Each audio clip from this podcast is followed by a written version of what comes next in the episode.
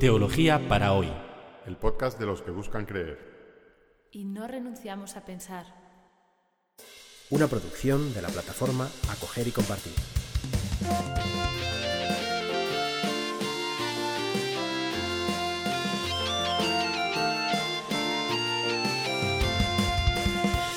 Bienvenidos al episodio 56 de Teología para hoy, con el que vamos a inaugurar una nueva serie.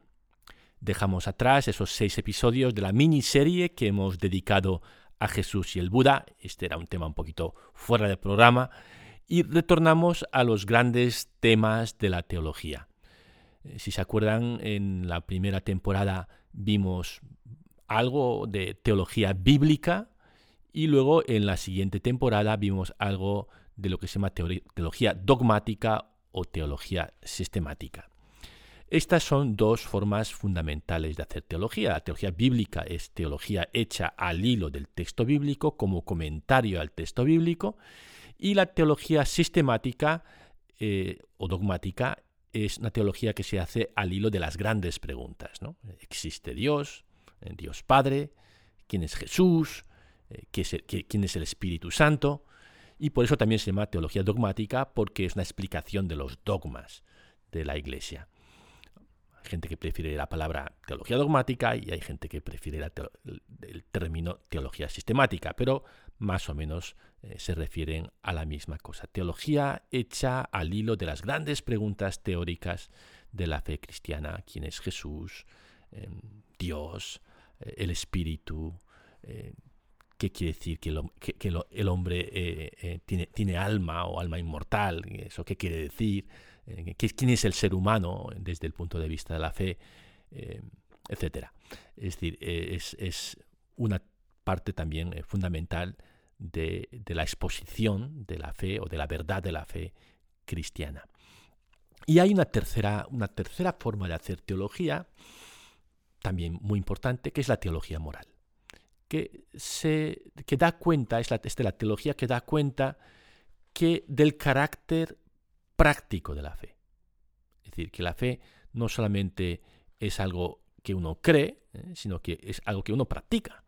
Ser cristiano no es solamente una cuestión, una cuestión de verdades de fe, sino una cuestión de práctica de vida.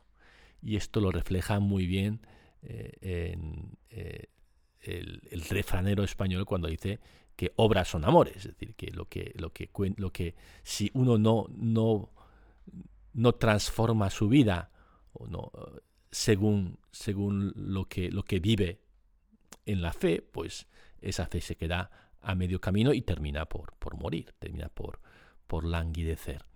Así que vamos a abordar este, esta tercera forma de hacer teología, la teología moral, que, tan importante es. Es forma, pues eso, una, esa, esa terna de las tres grandes ramas de la teología. Hay otras, ¿eh? teología pastoral, teología mística, hay otras ramas de la teología, pero podemos mm, considerar estas tres como las fundamentales. Teología bíblica, teología sistemática, teología moral. Y vamos a entrar en el tema de la teología moral. Y lo primero que hay que decir es que esta tercera forma de hacer teología es la más reciente, la que menos historia tiene. Apenas tiene 500 años, casi nada en la historia de la fe cristiana. Incluso tiene un cumpleaños. Y el cumpleaños o el día de nacimiento de la teología moral es el 15 de julio de 1563. ¿Qué pasó un 15 de julio de 1563? Bien, pues en esa fecha tuvo lugar la 23 sesión, o la vigésimo tercera sesión del Concilio de Trento que aprobó el canon 18. ¿Y qué dice este canon 18? Pues el canon 18 lo que dice es que en todas eh, las diócesis eh, tiene que haber un seminario, un seminario para formar a los futuros sacerdotes. Y uno podría preguntar, bueno, ¿qué hacían hasta el 1563? ¿Cómo, cómo se formaba un sacerdote? Pues según le diera al obispo. Podía nombrar un, sobrino suyo, eh, eh, sacerdote, ordenar sacerdote a, al que él pensaba que, bueno, más o menos cumplía las condiciones. supongo que la mayoría de los obispos lo hacían bien, no se dedicaban a nombrar sobrinos o ordenar sobrinos, pero no había una regla general, universal. Y es el concilio de Trento que tiene esta preocupación ¿no? por una mejor formación del clero, quien instituyó o la que instituye los, seminarios que hasta hoy siguen funcionando. Uno, si quiere ser sacerdote en la Iglesia Católica, tiene que pasar por un seminario. Y, el canon, el canon 18, que, fue aprobado aquel, aquel día, enumera las asignaturas que tienen que cursar los candidatos al sacerdocio. Y entre otras mm, asignaturas, dice que tiene que haber una que prepare al futuro sacerdote para escuchar confesiones. ¿Mm? En otro lugar del concilio de Trento se define que el papel del confesor, del que escucha las confesiones de los fieles, debe ser como la de un juez, que es capaz de juzgar la gravedad de cada uno de los pecados que confiesa el penitente. Que puede dar también pues, la penitencia adecuada a la gravedad del pecado. Estas dos decisiones de Trento van a configurar una asignatura que se va a enseñar en los seminarios y que se va a llamar teología moral. Y la teología moral va a tener por objetivo fundamental educar o formar al, seminarista para escuchar confesiones, es decir, escuchar casos de pecado, personas que vienen a contarte algo, al menos presuntamente pecaminoso, y el sacerdote va a tener que decir, bueno, esto es pecado o no lo es, o si es pecado, si es muy grave, o si es mortal, o si no lo es. Es decir, eh, es una asignatura que va a estar enfocada al estudio del pecado. Y esto va a configurar una manera de hacer teología moral. La manera de, hacer teología moral que prevaleció entre el concilio de Trento y el concilio Vaticano II y que todavía está ahí en el, trasfondo del pensamiento católico. De todos modos, lo que hay que decir, eh, ahora voy a explicar dentro de un rato eh, en qué consistía esa forma de hacer teología moral, forma de hacer teología moral que suele llamarse teología casuista. Casuista porque trata de estudiar cada caso de conciencia. Imagínense que llega alguien que dice, es en, pues le he besado a mi novia. Entonces el confesor pues tenía que decir, bueno, eh, ¿es novia de verdad? ¿Vais en serio? ¿No vais en serio? ¿Dónde la besaste? ¿Y, tú qué, tipo de persona eres? Tiene que un poco eh, eh, el, aplicar una norma moral ¿no? a la situación concreta, al caso concreto de esta persona. O si una persona dice, bueno, pues yo tengo relaciones sexuales con mi novia. Entonces hay una norma de la Iglesia Católica que dice, bueno, las relaciones sexuales son para el matrimonio, esta persona ha cometido un pecado, a ver en qué circunstancias ha cometido ese pecado para poder evaluar la gravedad del pecado. Así es como funcionaba la teología moral entre, ya digo, Trento y el Concilio Vaticano II. Lo, importante es saber, aquí que antes de Trento las cosas se hacían de otra manera. Es decir, eh, eh, no había una asignatura, no había una rama especializada de la teología que se llamaba teología moral, que estaba dedicado a estudiar casos de conciencia y el pecado.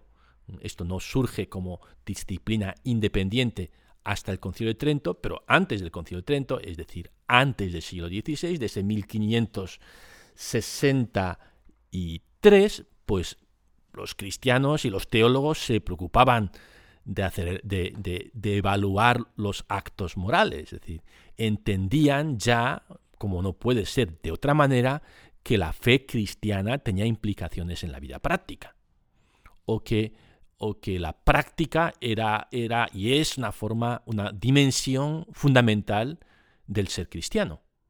Eh, por tanto, había moral, teología moral, eh, aunque no formase no, no, se hubiera constituido en una especie de asignatura independiente, cosa que solo sucedió a partir del concilio de Trento.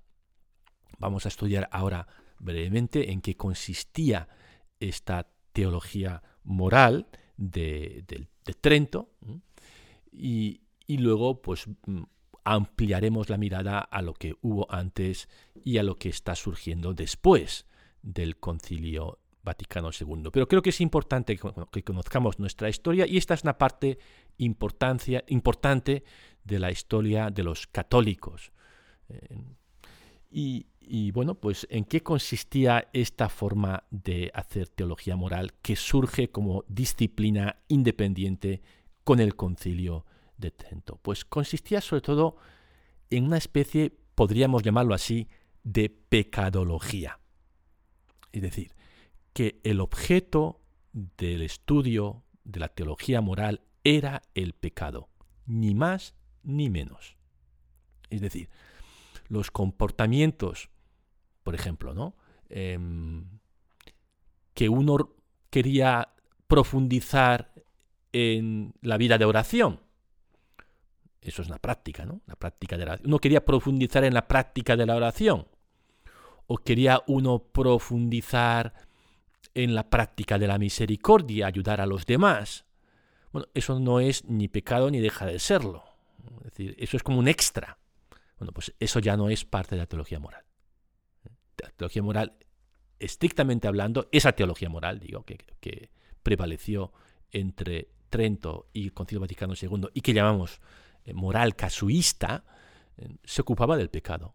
Y lo que las cosas buenas que uno podía hacer eh, más allá del pecado, tantas cosas buenas que hacemos, ¿no? que no son, eh, que, están por encima de ese nivel mínimo del pecado, pues eh, no se consideraba, no, eran consideradas por la teología moral.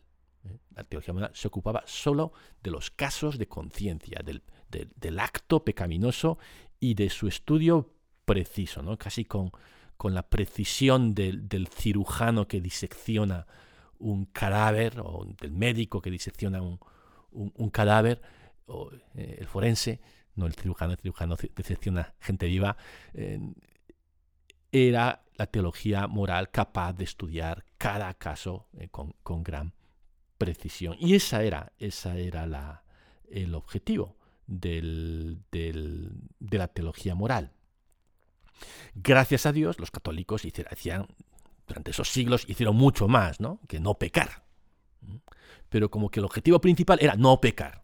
Luego, luego lo que uno decía de bueno, pues eso era un extra, que estaba muy bien, pero que no pertenecía a la moral. De todos modos, esta, eh, esta, esta, vida que iba más allá de ese umbral del mínimo que era el pecado, ¿no? y que, que desarrolló también durante esos siglos pues, espiritualidades muy interesantes. Santa Teresa, por ejemplo, ¿no? en nuestra gran santa española, San Juan de la Cruz, desarrollaron formas de vida y de espiritualidad que iban eh, mucho más, mucho más lejos ¿no? que el no pecar. Pero, pero eso era espiritualidad, ¿eh? no era moral. Y, y, y, la gente corriente, ¿no? la gente que no, que no aspiraba a ser Santa Teresa o San Juan de la Cruz o, San Ignacio, ¿no? los que no aspiraban a esas espiritualidades más elevadas, que se entendían estaban destinadas a ciertas élites espirituales, pues tenía que conformarse con la teología moral que consistía en no pecar. ¿eh? Y ya, ya bastante tienes con eso. Y esto propició, no digo en todos, pero, pero en mucha gente, eh, algunas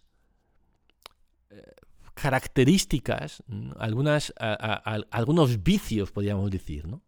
que, que tienen que ver con esta obsesión por el pecado. Es decir, que si la, el objetivo de tu vida no es hacer el bien, sino evitar el mal, es decir, evitar pecar, como se enseñaba, como, eh, pues nunca se enseñó en la Iglesia Católica que no se debería hacer el bien, pero la insistencia estaba sobre todo en no pecar.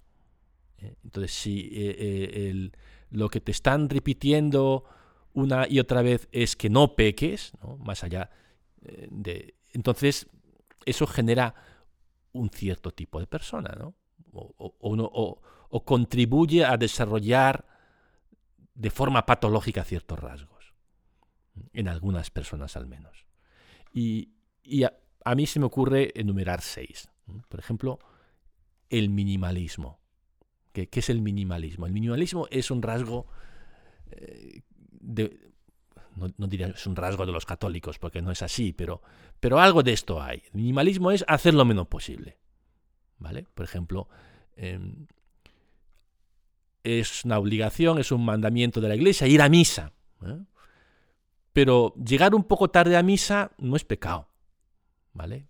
Eh, se decía que hasta si, si llegabas al evangelio, pues bueno, pues era suficiente. No, no, pecabas, cumplías con la obligación de la misa dominical. ¿Qué sucede? Pues que la gente llega sistemáticamente tarde. Yo celebro todos los domingos la misa, soy sacerdote, y cuando digo en el nombre del Padre, digo Espíritu Santo al principio, un tercio por lo menos de la asamblea no está ahí. ¿Mm? Porque, bueno, pues lo que hay que evitar es el pecado, y uno tampoco eh, va a hacer más que eso. ¿eh? En cierto minimalismo. ¿Qué es lo mínimo que, puedo hacer? ¿no? Y, ese, ese minimalismo que es una consecuencia, sin duda, no deseada de, la insistencia en evitar el pecado, eh, pues, pues lo, que, lo, que, lo que promueve es un cierto raquitismo espiritual. ¿no? en vez de promover la generosidad, el heroísmo y el ir más allá, pues se promueve el que, bueno, pues no perdamos los mínimos. ¿no? Que bueno, por otra parte, no estaría mal que, se mantuvieran los mínimos, pero se, se, puede, se puede y se, se promovió un cierto, cierto, un cierto minimalismo en el sentido de un cierto raquitismo, ¿no? un cierto racaneo en el esfuerzo espiritual para mucha gente, no digo todos. Mm, esto, esto pudo estar propiciado por esa insistencia en el pecado del concilio, de evitar el pecado del concilio de Trento. Otro rasgo el fariseísmo. El fariseísmo es yo cumplo con las normas, como los fariseos, pero por dentro no hay un proceso. No, no, hay una verdadera relación con Dios que edifique a la persona. Esto, esto es lo que, lo que Jesús criticaba en los fariseos y, y lo que a lo mejor pues, algunos podemos cometer. Atrofia de la conciencia. Esto el tema de la conciencia será un podcast, por lo menos uno, eh, eh, porque es un tema totalmente fundamental en la teología moral, la, importancia de la conciencia, el último juez de tu acto no es la norma, es la conciencia, y esto es tradición de la Iglesia, tradición de la Iglesia que el Papa Francisco está de, alguna manera colocando de, nuevo en, el, primer lugar de su enseñanza pero esto viene de, bueno, pues desde, siempre, que, el, que eh, al final respondes no ante una norma, respondes ante tu conciencia. Pero esta conciencia en una moral casuista donde todo está muy determinado por las opiniones de, de, los, de los expertos y de los sacerdotes, el laico de a pie pues muchas veces no tenía margen para maniobrar o para, para desarrollar su, conciencia, no tenía que hacer lo que, le lo que le mandaban. Y si tenía dudas, tenía que acudir a un sacerdote. Y esto, eh, esto, esto genera lo que podríamos llamar una atrofia de la conciencia. Atrofia quiere decir que, que, el músculo que no se ejercita termina por debilitarse y por enfermar. Y si la conciencia no la ejerces de forma vigorosa, todos los días, o si no todos los días, de una manera habitual, tomas tus propias decisiones en conciencia, pues esa conciencia empieza a, enfermar, ¿no? Y, uno no sabe qué hacer si no consulta con un, con un sacerdote o consulta con alguien que tenga autoridad y te resuelva ese, esa angustia que te produce eh, el no saber actuar. Cuarto, culpabilidad, ¿no? Como nadie es capaz de cumplir con todas las normas perfectamente, pues siempre estás con, ese, con esa culpabilidad difusa dentro de ti. Individualismo. El individualismo que consiste en que, bueno, pues salva tu alma. Es decir, yo salvo mi alma, Yo intento no cometer pecados para ir yo al cielo, bueno, y los demás cada uno que apechugue, ¿no? En vez de entender la comunidad cristiana como una comunidad que, que avanzamos hacia la salvación que el Señor nos ofrece en comunidad ayudándonos unos a otros. Esta dimensión comunitaria en la moral tradicional pues queda bastante relegada a segundo plano. Y por último, y lo que a mí me parece como más importante, al menos teológicamente lo más grave, es lo que podríamos llamar idolatría de la norma. Es decir, que uno, en vez de tratar de obedecer a Dios, trata de obedecer a las normas. Cuidado, que si uno quiere obedecer a Dios, tiene que actuar en consecuencia y las normas son útiles porque nos dicen por dónde tirar. ¿eh? Pero la norma, la ley moral, no es el fin, el fin es Dios. Pero cuando en esta forma de hacer teología moral tan centrada en la norma y en cómo aplicarlo cada caso de conciencia, la norma, así sin querer, podía desplazar y colocarse en el lugar de Dios. Y, esta es la gran revolución que va a propiciar la moral posconciliar, la moral del Concilio Vaticano II, ¿no? volver a entender el comportamiento moral como una respuesta a Dios. Dios nos ha llamado a los cristianos, a cada uno de nosotros. Nosotros respondemos como personas y como comunidad a esa llamada de Dios y esa respuesta no es una respuesta meramente teórica, es una respuesta de vida. Vamos a vivir de una cierta forma para poder responder a esa llamada de Dios. Y las normas pues son útiles, están ahí para ayudarnos en esta tarea, pero son un instrumento, no son un, son un medio, no un fin y, volver a recolocar la norma en su sitio. Lo que Jesús dijo de que es el, el sábado para el hombre y no el hombre para el sábado. La ley del sábado, que es una ley sagrada, está hecho para el hombre y no el hombre para cumplir el sábado. Recolocar la norma en su sitio es una de las grandes tareas, está siendo una de las grandes tareas de la teología moral hoy en la Iglesia Católica.